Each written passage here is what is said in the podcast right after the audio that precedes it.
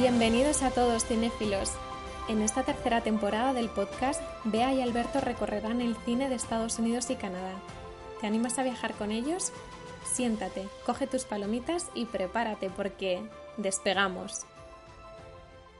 Hola a todos y bienvenidos. Poneos cómodos que empieza un nuevo episodio de donde nos lleve el cine. El título de hoy es un documental. Esta temporada estamos plagados de documentales y no os aseguramos que vaya a ser el último. Lo que sí os aseguramos es que el tema del que trata el documental de hoy y que nosotros vamos a desarrollar aquí os va a encantar porque es muy de nuestros días, es un tema muy de actualidad. Muy cerquita de mí, aunque no físicamente, pero sí en mi pantalla y en mi corazón, tengo a mi querido Albert. ¿Cómo estás, Cari? Bienvenido. Hola, Bea en un episodio muy especial, en efecto, algo que nos toca o nos ha tocado a todos o casi todos muy de cerca en algún momento de nuestra vida y si no nos, nos llegará alguna, alguna vez. Sí, yo creo que todos, todo el mundo tiene algo que, decir de, de, ese tipo de, de este tema, ¿no? Antes de meternos con ello y de saludar a nuestra invitada de hoy, que hoy no estamos solos, vamos a hablar de la noticia cinéfila de la semana. Y me toca a mí. Se trata de un producto made in Spain, producto nacional. La noticia va sobre la longeva y popular serie española Cuéntame cómo pasó. Y es que la productora Ganga Producciones afirma que actualmente se encuentra en negociaciones de continuidad sin tener constancia de un posible final absoluto y rotundo en un punto final para la longeva serie. Pero yo había leído que ya terminaba, ¿no? Había leído que ya no iban a renovar más. Se, se rumorea, pero no está todavía en Radio eh, Televisión Española, no lo ha dicho, se termina la última ah. temporada. Se huele, porque Radio Televisión Española se plantea finalizar la historia con una temporada corta o una película para ponerle un punto y final ¿no? a, a, las historias de estos personajes y de, de, la familia Alcántara. Lo que será anunciado próximamente. De momento son rumores. Muy posibles, pero rumores. La noticia, que en parte ya era de esperar, se habría visto precipitada debido a la baja audiencia de uno de sus últimos episodios, por debajo del millón de espectadores. Algo parecido a lo que le ha sucedido al maravilloso programa de entrevista Las Tres Puertas, liderado y protagonizado por la periodista maravillosa, muy fan de ella soy yo, María Casado, cuyo programa también ha sido anulado a pesar de la enorme calidad del formato. Es brutal, ¿no? Nada que ver con las entrevistas de, pacotilla que se hacen en otros programas. Es una entrevista de calidad y también ha sido anulado. Pero bueno, regresando a la serie de cuya noticia, ¿no? Quiero contar, pues resulta que durante más de 20 años, cuéntame cómo pasó, ha sido la gran apuesta de la televisión pública española.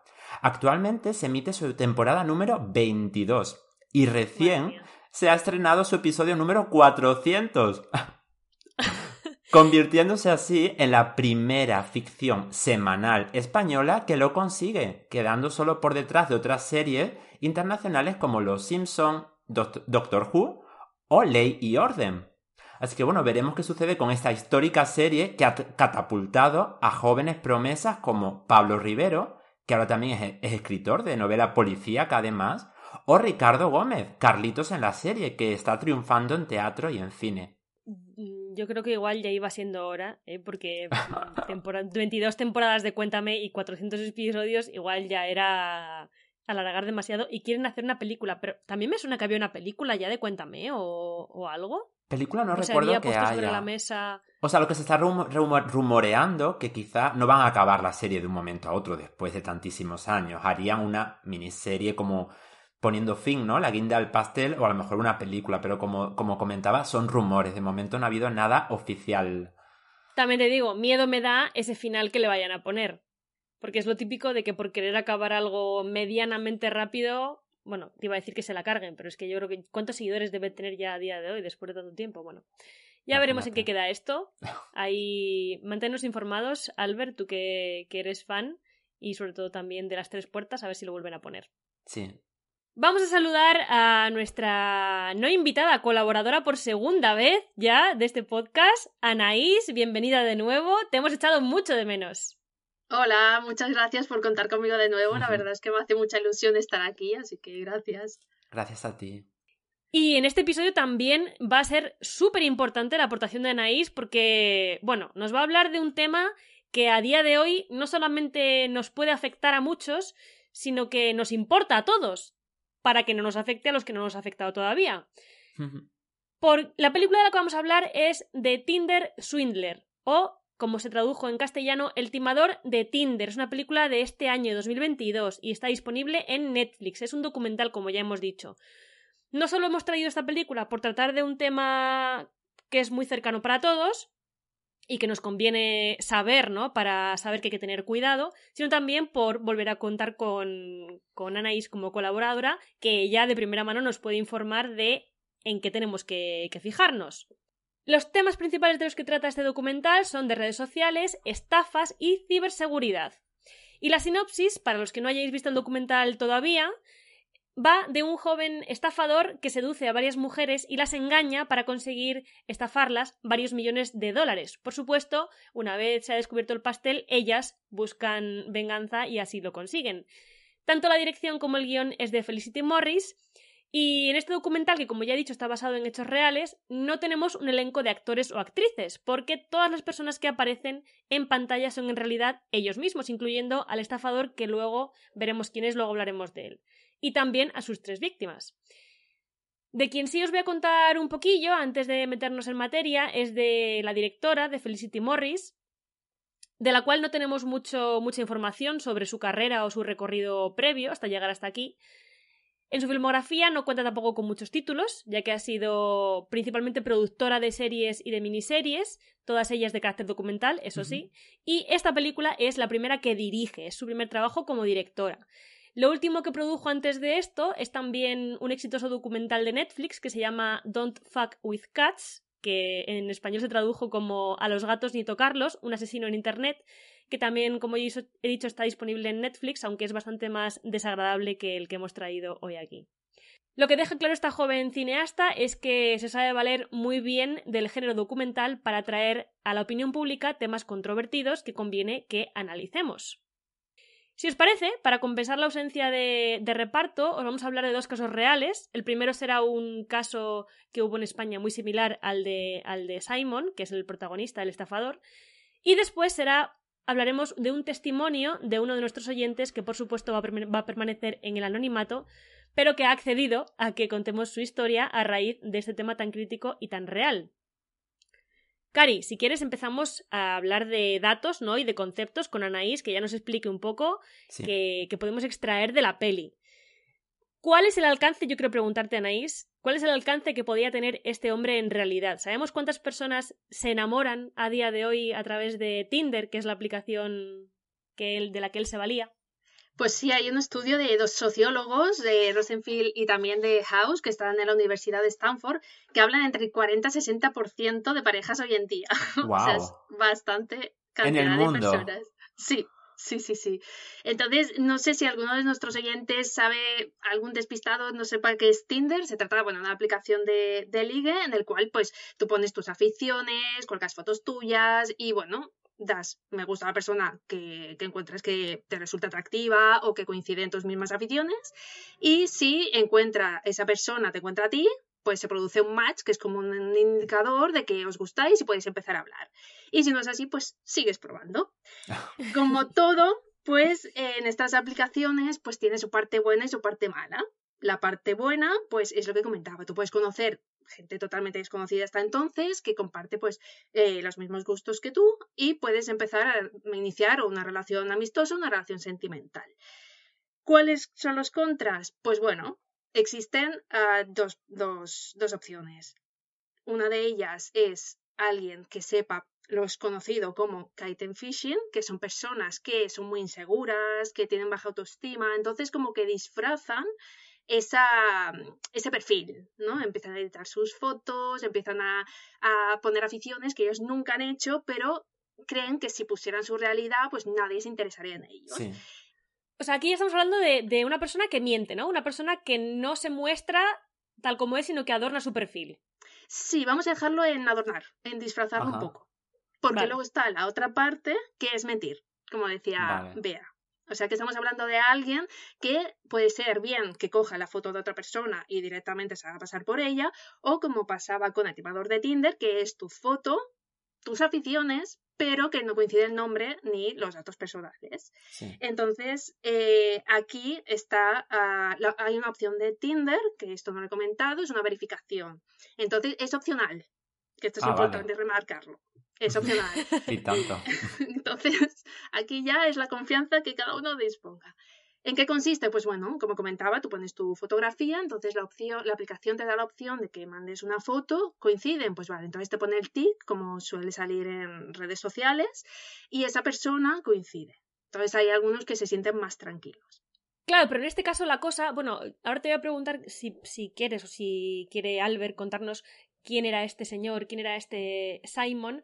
Pero claro, este señor sí que era el mismo, ¿no? Este señor eh, sí que era el mismo. Además, sí que las fotos eran reales. O sea, él, él aparecía en, en fotos en yates, en jets privados, en viajes de lujo. Y es que realmente era así. Luego, ¿de dónde sacara el presupuesto para el dinero para hacer esas cosas? Eh, ahí es donde está el intríngulis, ¿no? Pero, pero él en realidad se presentaba como, como lo que era, ¿no? Un, un magnate, por así decir. ¿Quién era este hombre? Sí, vea, Simon Leviv, el protagonista de la historia que existe y, el nombre es tal cual, él es un chico israelí que utilizaba nombres diferentes cuando se conectaba en Tinder.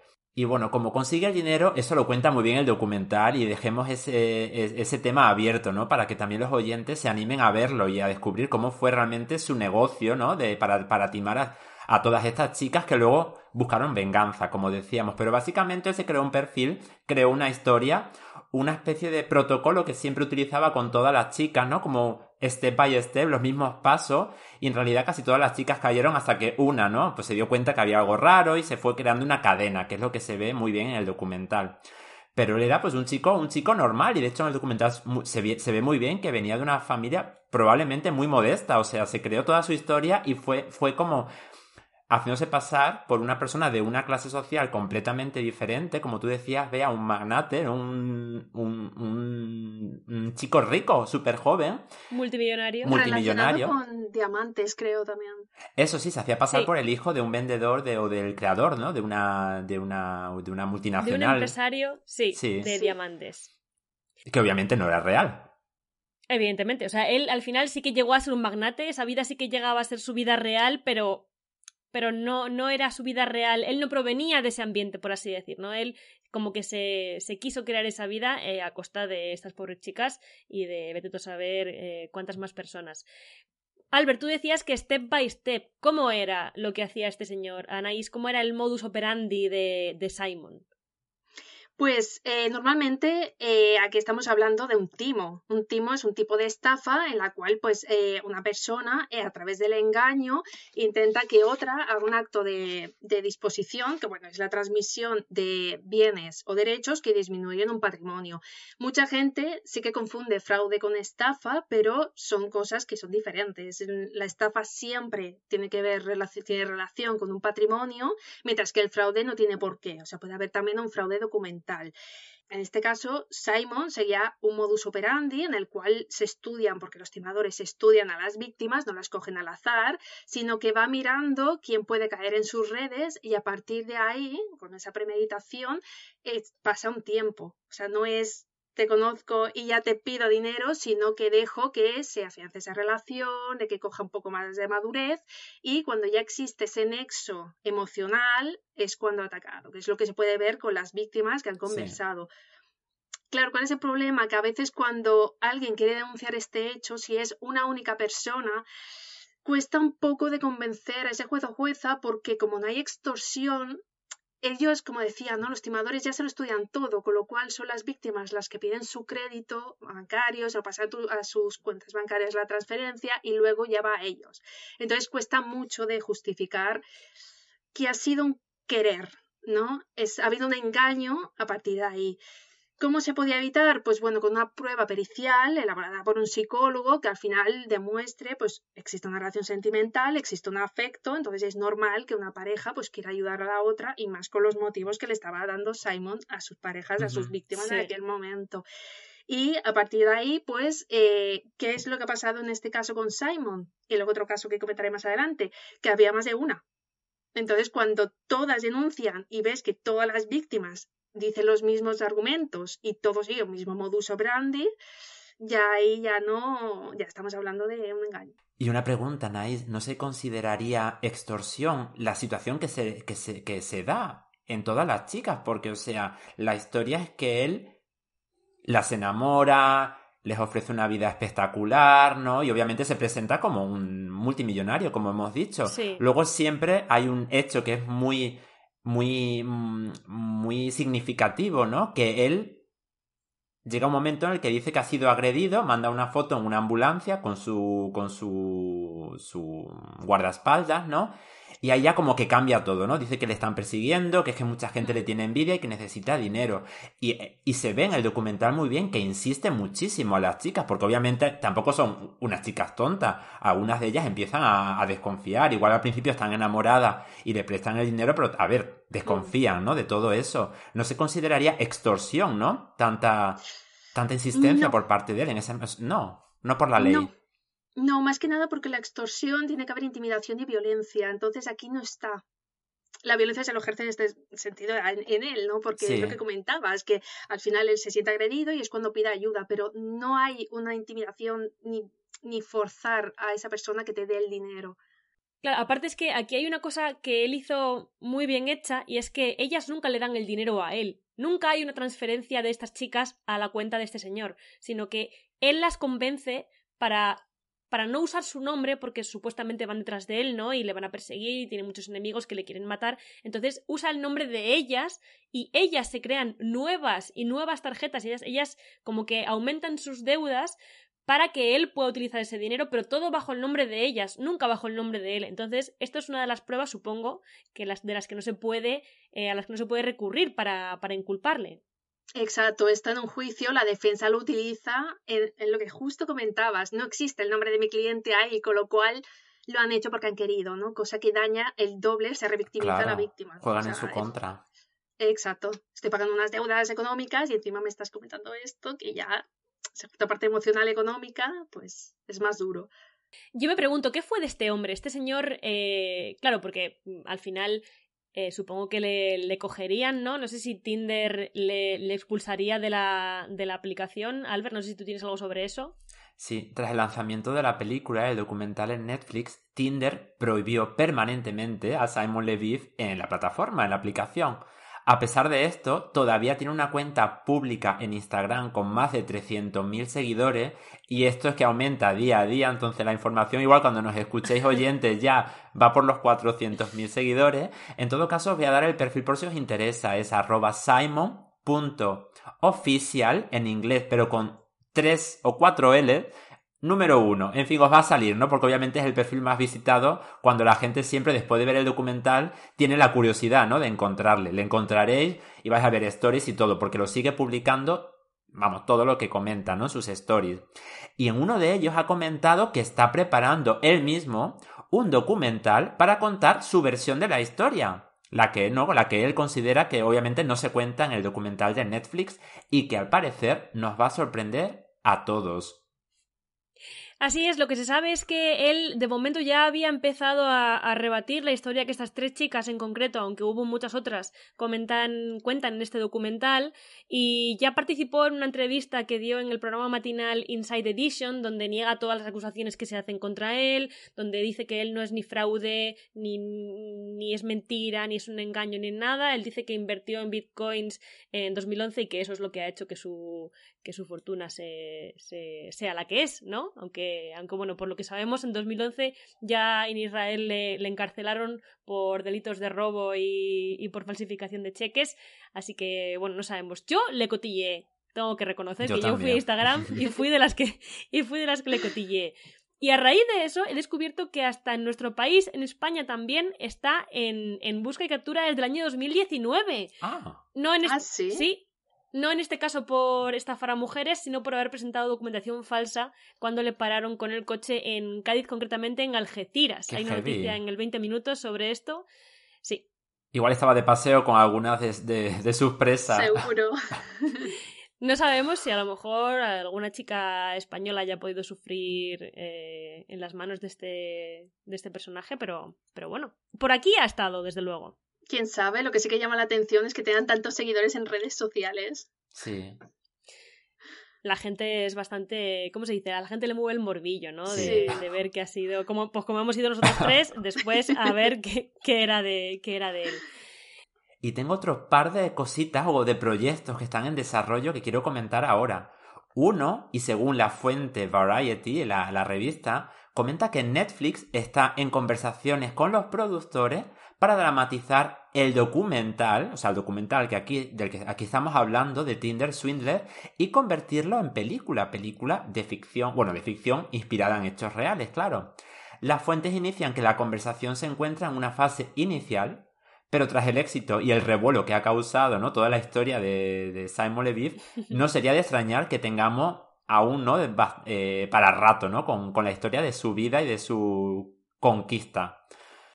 También he leído que no sé qué hay de veracidad en todo esto, pero que querían hacer como un programa de televisión a las mujeres y hombres y viceversa con él y sus pretendientes Qué tremendo. en su propio país, en Israel. Madre mía. O sea, como si no hubiese hecho ya suficientemente daño este señor, que encima quieren darle un programa de televisión para que lo haga públicamente ante, toda, ante todo el mundo, que él pueda engañar a las chicas públicamente. Me parece, me parece increíble. Lo que seguro ya está, que en realidad no está en desarrollo, ya está desarrollado, y también creado por Netflix, es un podcast especial de investigación con tres partes presentado por la directora y productora de la película, Felicity Morris y Bernadette Higgins. Se titula, así también si lo queréis buscar en Spotify, The Making of a Swindler, en plan como un swindler, ¿no? Un, un timador se ha hecho. El podcast profundiza en la vida y los métodos del estafador de Tinder, como comentábamos antes, pero aún más, con cada episodio exponiendo más de su mentira y de las personas que lo apoyaron activamente o sin saberlo. Además analiza los errores que cometió finalmente y por eso se le pilló, ¿no? Y se pudo... Bueno, mm, en realidad la justicia no hizo mucho por eso, pero en todo caso se le detectó, ¿no? Y tenemos también la, la historia a día de hoy y las lecciones que, que aprendió que se remontan a su infancia. En cualquier caso, ninguna de las lecciones que aprendió fue devolver el dinero a estas tres pobres chicas que salen hablando en el documental, ¿verdad? Ninguna de ellas ha recibido ninguna compensación por parte de, este chico. A mí me gustaría saber, porque creo que leí que, mm, que seguían endeudadas y que todavía a día de hoy seguían pagando todo lo que este chico les había hecho, les había hecho conseguir, ¿no? Sí, hubo mucho revuelo también porque comentaban de que mientras ellas seguían pagando sus deudas, él hubo mm, está en libertad, no sigue pagando la cárcel por ello. Entonces sí que hubo un debate de ah. lo ético, pero bueno, después la ley es la ley, a veces es muy cuadrada y es lo que, lo que comentaba anteriormente, ¿no? Que hay cosas que hay que cambiar, modificar. Es que llegó a estafar, creo, entre todas las chicas, que no fueron solamente estas tres, llegó a estafar hasta 10 millones de dólares. Qué este bestia. Y de las víctimas que vemos en la película, yo encontraba que el 5 de febrero de este año estas tres chicas, ¿no? Que son las que dieron un paso eh, hacia adelante, ¿no? Y no tuvieron miedo de, hablar en, pues, en voz alta. Lanzaron una campaña de recaudación de fondos en la, en la plataforma GoFundMe para pagar las deudas, porque como decíamos, nadie ha pagado las deudas por ellas, se las han tenido o se las, las están pagando ellas mismas. Por suerte, en los primeros tres meses, y me imagino que ya va mejor, desde que lanzaron esta plataforma ya han conseguido recaudar más de 200.000 euros. Aún les queda, pero bueno, van, van pidiendo ayuda y consiguiéndola. Sí, algo Pobres. Pobres, porque son víctimas. Hubo mucha gente también que enseguida se, se, ensañó con ellas, ¿no? De por qué yo no hubiese hecho eso, yo nunca les hubiese, yo nunca le hubiese dado dinero, cómo se les ocurre, qué tontas. Hubo una campaña muy fuerte también por parte de Netflix para, hmm. para incidir mucho en que ellas eran víctimas, porque, claro, es muy fácil desde el sofá, ¿no? Decir yo no hubiese hecho eso nunca, nunca le hubiese dejado dinero, pero tenemos que tener en cuenta que era un señor que estudiaba a la gente, que, se, que se basaba en en puntos débiles de la personalidad de, en este caso de esas chicas y, y bueno, que, que, no es tan fácil a lo mejor verse cuando te ves dentro, ¿no? También es algo que, que bueno, pues si tenéis curiosidad de buscar, hay varios, varios eh, artículos en la BBC, en el Huffington Post, de cómo este, este estafador estudiaba a esas víctimas. Vamos con el caso de. con el caso real que hubo aquí en España, Anaís. Este nos le traes tú. Cuéntanos quién era y qué hizo. Bueno, aquí os traigo a Albert Caballé, Es un chico catalán que se hacía pasar, pues muy parecido al timador de Tinder, se hacía pasar por el hijo de un famoso cirujano plástico y también, como sí mismo, se presentaba como inversor de bolsa. Entonces seducía a las mujeres y cuando ya tenía una confianza y una madurez sentimental, les empezaba a pedir dinero. Entonces, eh, ¿qué sucedió? Pues que las víctimas, una de ellas empezó a denunciar y cuando esto saltó públicamente, empezaron a salir muchas más víctimas hasta sí. acumulación de 16 a 20 mujeres. ¡Ostras! Sí. Eh, esto durante los últimos años, pues bueno, ha habido eh, diferentes juicios, diferentes denuncias y justamente la más reciente fue el pasado mes de febrero en el cual pues él comentaba que igual que le pedía dinero a sus amigos, pues también le pidió dinero a estas chicas que se lo dieron por voluntad propia y que todo había sido un complot contra él por parte de su exnovia. Según él afirmaba, su exnovia pues estuvo enfadada por haberse separado de él sí. y se juntó con varias mujeres al azar y con ellas pues les denunciaron. Cosa que mmm, eh, la jueza que lleva el caso ha dicho que, mmm, que no se lo no, que las cosas que no se lo creen, que nada hay y que eh, tiene unas pruebas suficientes como para corroborar que estas personas no se conocían entre ellas y que el modus operandi es exactamente el mismo. Claro, pero fíjate, ¿no? Para, para poder responder a su declaración, qué complicación, ¿no? También por parte de la justicia para tener que, que encontrar todas estas pruebas para decir, no, no, podemos defender al grupo de chicas, ¿no? O sea, cómo se complica el asunto. Y bueno, una cosa, Nay, eh, ese, ese señor, ¿cómo conocía a las chicas? ¿También en una aplicación como Tinder? Sí, exacto. Las conocí a través de Tinder y a través de Badoo, también una aplicación muy, muy similar. Sí. Y mmm, llamó tanto la atención que incluso programas de televisión, programas del corazón, contactaron con él, o sea, cualquier oyente que tenga curiosidad también puede acceder a estas entrevistas que están en cualquier página de internet, incluso hubo un programa que le dedicó un programa entero hacia él y claro, había mucho problema, mucho debate también por redes sociales porque decían porque daban visibilidad y palabra a alguien que había estado estafando a mujeres. Claro. Pero yo es que alucino de verdad, porque mmm, este hombre ha ido a, la televisión a decir que, que, todo fue un complot contra él, igual que el que Simon, en este caso, del documental que traemos hoy, él llegó a decir en televisión que todo, que todo era mentira, que él no era fraude y que todo era una mentira que se había hecho contra él, cuando a este, en, en este caso, sí lo habían grabado, sí lo habían, sí, sí había audios, notas de voz con su, con su voz, sí que había vídeos de él, eh, es bastante fuerte que todavía tengan la, la, capacidad de intentar defenderse, ¿no?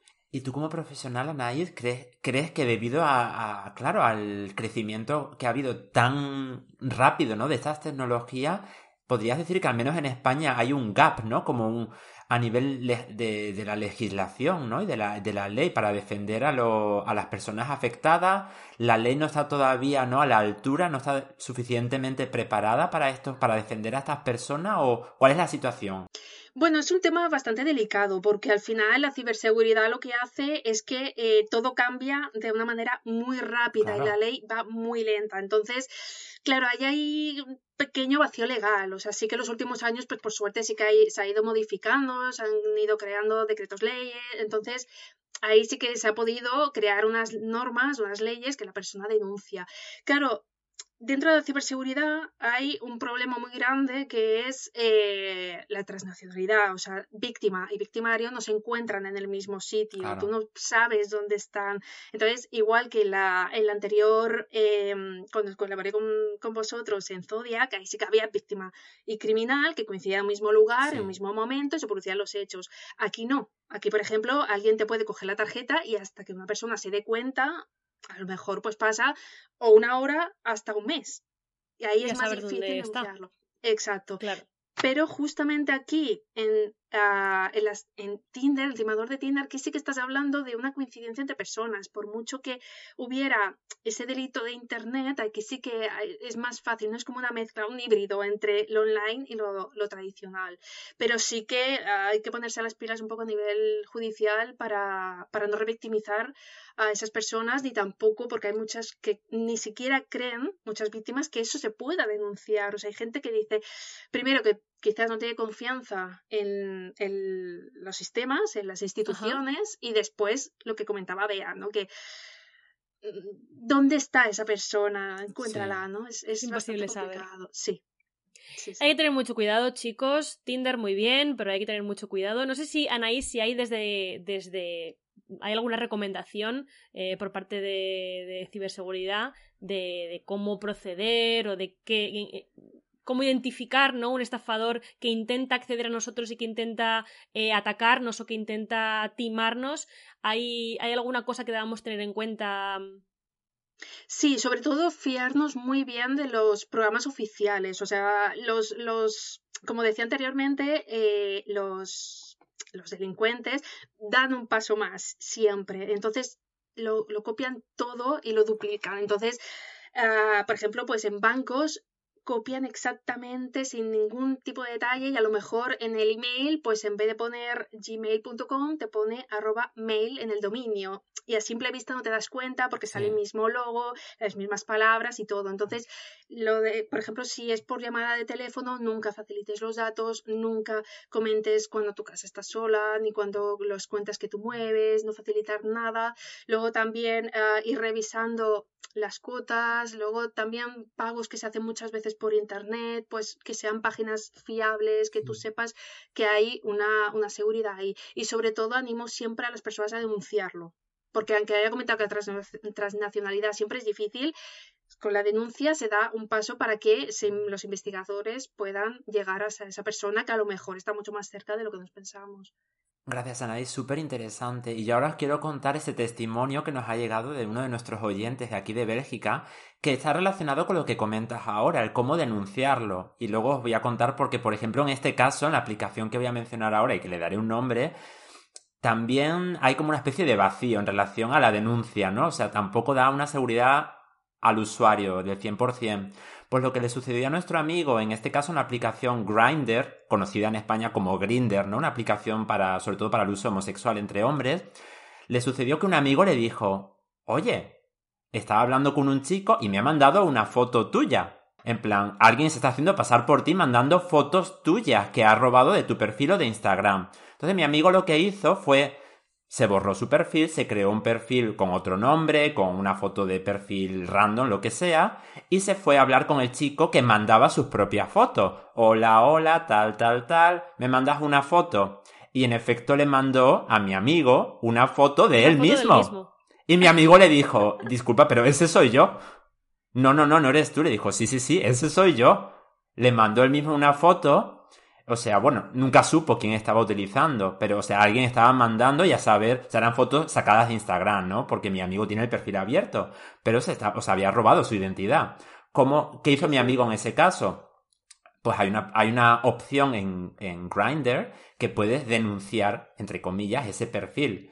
Lo único que le respondió Grindr, eso sí, en media hora, fue una respuesta bastante rápida le dijo que iba a anular ese perfil, pero no le pidió ni carne de identidad ni nada. O sea, mi amigo contó el caso, me ha sucedido esto, han utilizado una foto, este es el perfil, quiero denunciarlo. Y Grindr borró el perfil, pero no verificó la identidad de mi amigo tampoco. A mí me parece que hay un vacío bastante grande. Mi amigo podría también haber mentido, ¿no? Porque nadie lo comprobó. De hecho, él estaba utilizando un perfil también en realidad falso, ¿no? Para testar a la otra persona, ¿no? Con, sin foto y sin nada. Precisamente te iba a decir que, este chico, eh, este oyente nuestro, eh, hizo prácticamente lo mismo, ¿no? Se puso una foto con un perfil con una foto que no era de él, precisamente para, para tratar de cazar a este otro chico. Mm, tampoco sabemos claro, no sabemos ni, ni, quién fue, nunca se descubrió quién fue y ni sabemos si puede seguir por ahí en otras aplicaciones pasando fotos suyas nuevamente. Claro, o sea, mi amigo no utilizó una foto de otra persona, igual se puso, no lo sé exactamente, una foto de un jarrón de flores, o sea, no tenía por qué ser una persona, podía ser un animal o no, X. Pero sí, lo que se sabe es que Grindr le, desactivó el perfil, pero sí, se, se, habrá podido crear cualquier otro, ¿no? Y repetir su acción igual con fotos robadas también de otro perfil de Instagram.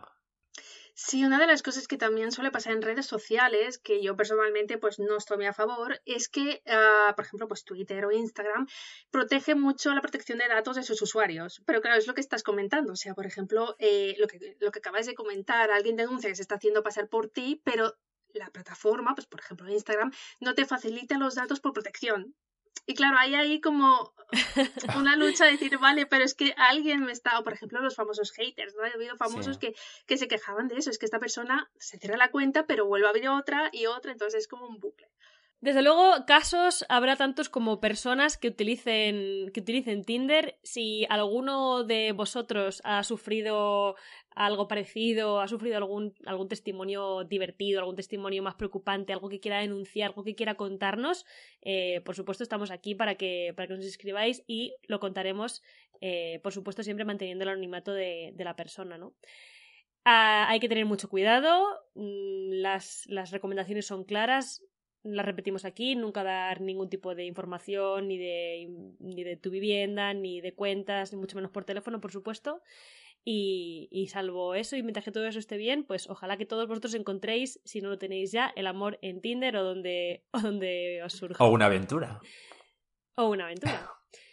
Vamos a dejar de hablar aquí de Simon y de toda esta gente timadora. Yo desde aquí os recomendamos que veáis el, documental. Creo que os va a gustar muchísimo y todos vais a sentir la misma curiosidad por saber qué fue de este chico.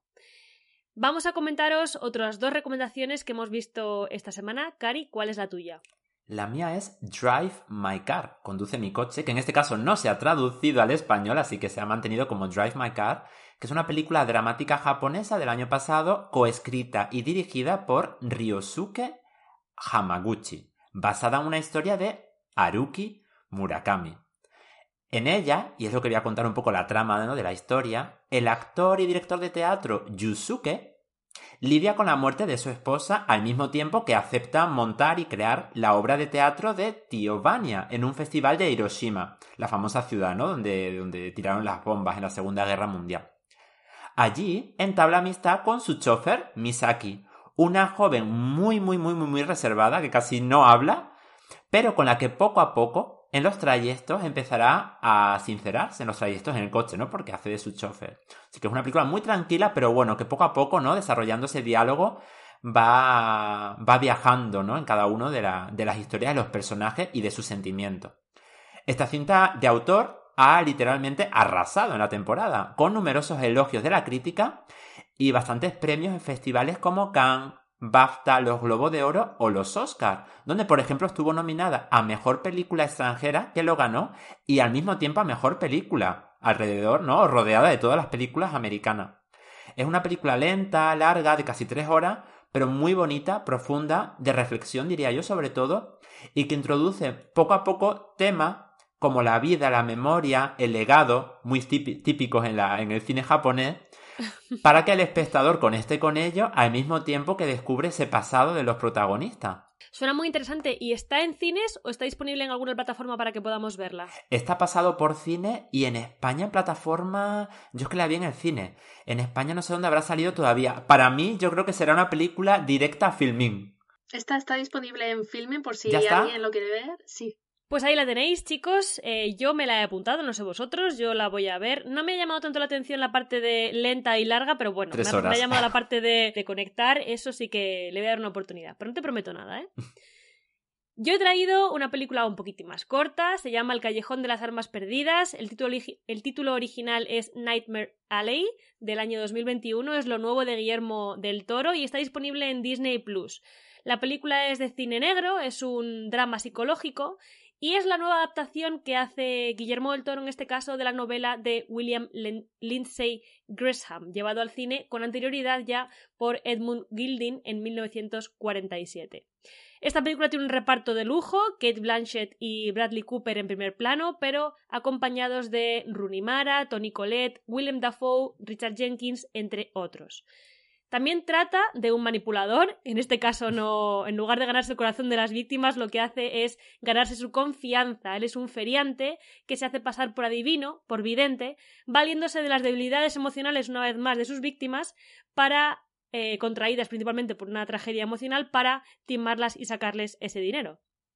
Tengo que decir que visualmente me ha encantado, la dirección de fotografía y la escenografía son brutales, está perfectamente ambientada, Bradley Cooper y Kate Blanchett brillan, como no podía esperarse otra cosa de ellos, la trama tiene misterio, sobre todo al principio, pero llega un punto en el que algo pasa, no sé qué, que como que se desinfla un poco y pierde todo su atractivo. No diré que no me ha gustado, porque sí que me ha entretenido en casi todo el metraje, pero no le habría dado la nominación que se llevó a Mejor Película en los Oscars. Diré que me esperaba un poquito más. No sé si tú la has visto, Cari, si la habéis visto, Anaís, chicos, ¿qué pensáis vosotros? Yo sí que la he visto y opino exactamente igual. Sí que la primera parte como que te engancha, pero la segunda se va desinflando exactamente igual que has comentado. Yo tengo que decir que soy un fan de, Guillermo del Toro y para mí es una de sus producciones menores comparadas con El laberinto del fauno o La forma del agua o, sus primeras películas también o, incluso la, la, saga de Hellboy que me parece muchísimo más, espectacular. Para mí es un trabajo muy secundario y, a mí personalmente me ha defraudado. Pues si queréis darle una oportunidad, ahí queda esa recomendación y por supuesto estamos abiertos al debate, que ya sabéis que aquí nos encanta, para, para que nos digáis qué os ha parecido.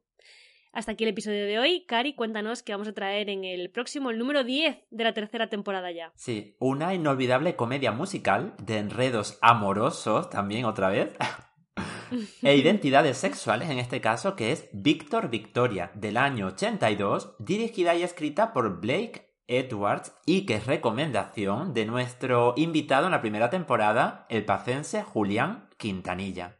A quien desde aquí mandamos un beso enorme por habernos recomendado esta película con la maravillosa Julie Andrews, en el próximo episodio os contaremos más. De momento vamos a dejarlo aquí. Anaís, como siempre, muchísimas gracias por habernos acompañado, por todo lo que nos has contado y decirte que estás invitada de nuevo siempre que quieras eh, hablar de ciberseguridad, de timos, como si quieres venir a hablar de cualquier otra cosa, aquí te esperamos. Ay, muchísimas gracias. Yo me divierto muchísimo con vosotros. La verdad es que lo disfruto, así que encantada. Gracias.